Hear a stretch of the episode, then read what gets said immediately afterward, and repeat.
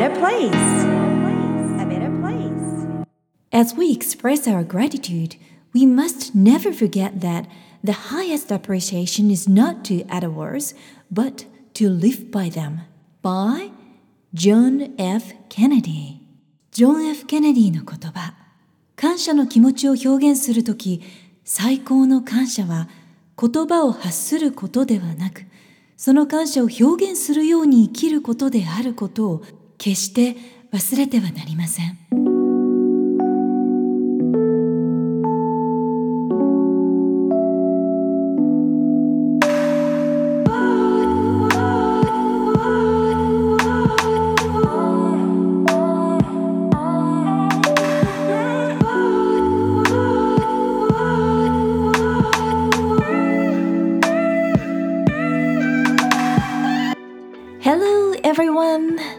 I've been focusing on the series of well being and positive psychology recently. Today's focus is gratitude.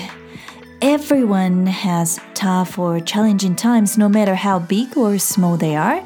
Even through those times, there have to be some factors that you can actually appreciate at least one or two, even if it's a tiny, tiny factor that's okay. As for me, I truly appreciate how my friends in Australia and bilingual friends in Japan who were always there for me or for both of us to spend time together.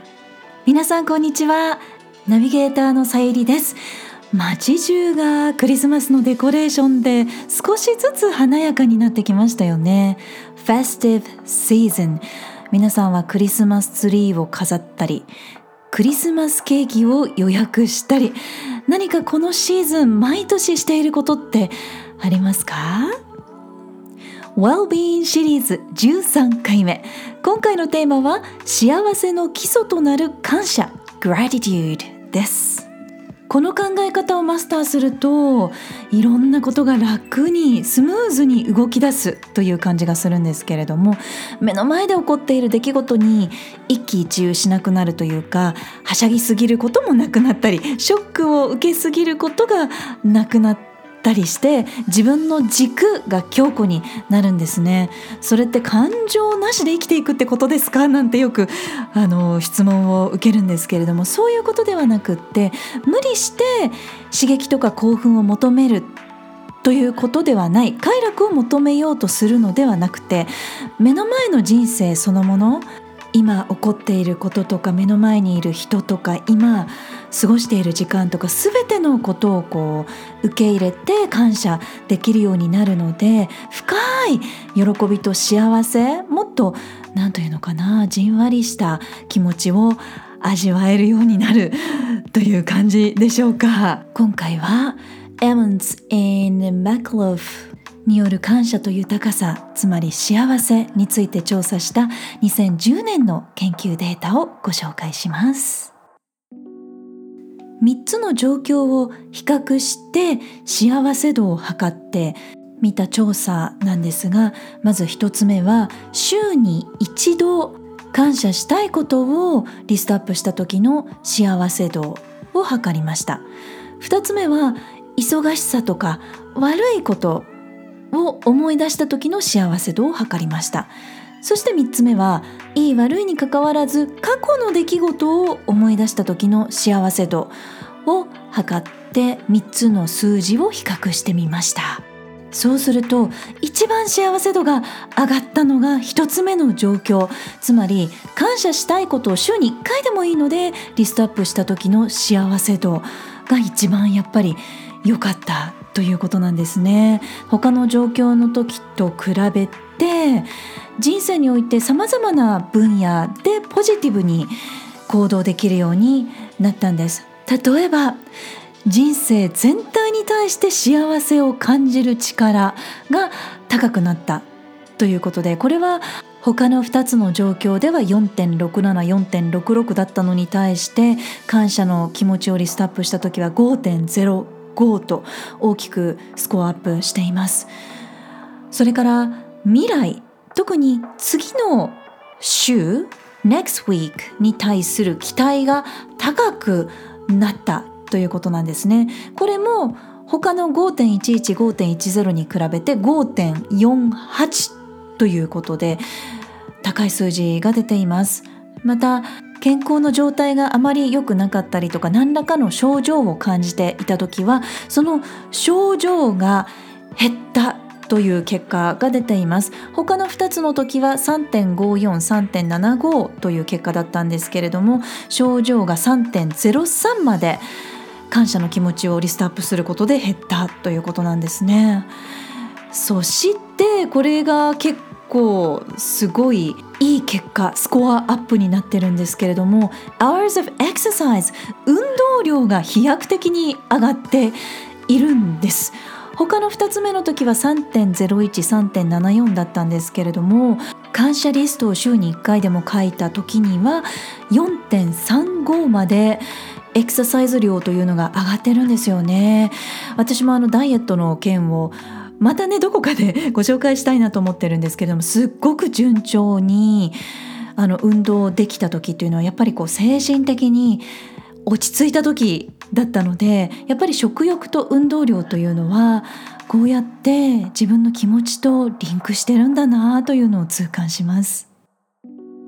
さらにもう一つ、セリグマンの2005年による嬉しいデータもご紹介します。前回のテーマ、ソーシャルコネクションにもつながってるんですけれども、この感謝していることリスト感謝している内容というのを誰かとシェアするだけで幸せ度がまたさらに飛躍的に上がるだけではなくてその幸せのレベルというのが3ヶ月間から6ヶ月間も持続するということが分かりました今持っているものとか状態に感謝できるだけでそれを言語化して誰かにシェアするだけで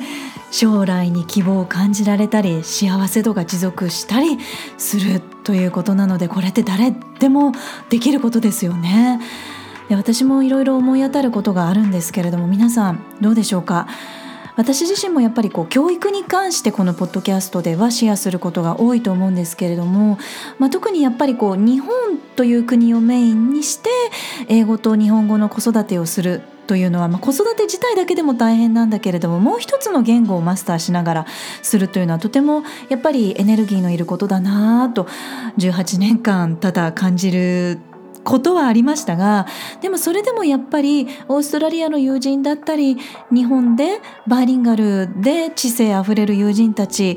とこういろんな課題とか喜びとか両方を話せたシェアできたからそういう時間があったからそれはやっぱり貴重だったなということを感じています。さらに全く別の分野のプロフェッショナルな知人たちの見解というのがお互いの情報交換の中で視野を広げてくれたなとでそこに関してやっぱりこう感謝の気持ちがあってそれを言語化したり伝えたりするということでまたそっか次のチャンスにつながっていったんだなということを振り返って今だからこう落ち着いて考えられるようになったんですよね。なので受講生の皆さんともシェアしているのが感謝のアファメーションの言葉なんですがシチュエーション別のアファメーションリストというのを準備していてやっぱりこう何かご相談いただく時っていうのは初めはやっぱりこうどうやって希望を持ったらいいのかとかどうやってここをブレイクスルーしたらいいのかともがいている状態の場合もありますので何かうまくいかないな何か苦しいななんていう課題がある時には考え方そのものを変えられるようにフォーカスポイントを変えられるようにすることで障害を一緒に取り除いていってるんですね。シチュエーション別というのはどういうことかというと自信を育むための言葉健康になるための言葉英語力がアップするための言葉子育てに悩んだ時の言葉人間関係のための言葉他にもキャリアや経済力豊かさ美しさや魅力をアップする言葉進路のための言葉夢実現のための言葉というふうにうまくいってないことにフォーカスするのではなくて感謝できることにフォーカスポイントを変えて考え方意識を言葉をツールにして変えていく。そうするとチャンスの方に目が行くのでもうとってもパワフルなツールとなってくれるんですね。ブレイクスルーが訪れる方の共通点というのはやっぱりこの習慣が身についてオープンマインドになった時そしてやり取りの中で気持ちを言語化できるのでそのようなプロセスを経てどんどん前向きなエネルギーになっていくというのが手に取るように分かります。その状態があるからこそチャンスとかさらなる幸せがやってくるということもイメージできますよね。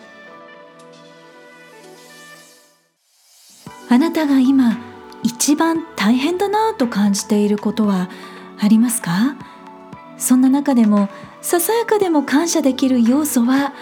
見つかりそうですか？またそれをシェアしたい人は誰ですか？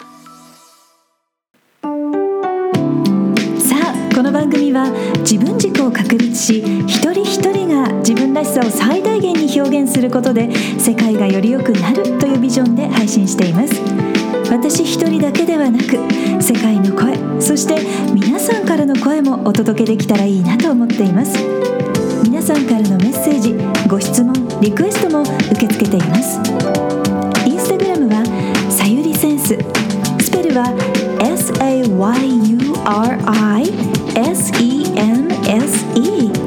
Facebook ページはグローバル育児。スペルは GLOBAL JI で検索してぜひフォローやメッセージでつながってくださいね。ホームページからはゼロからマスターまでのストーリーやキャラクターがわかる心理学診断も無料で体験いただくことができます。お役に立てたら嬉しいです。Hope to hear from you. Alright. Thank you for listening. Take care and enjoy your life. Till next time. Bye bye place. A better place. A better place.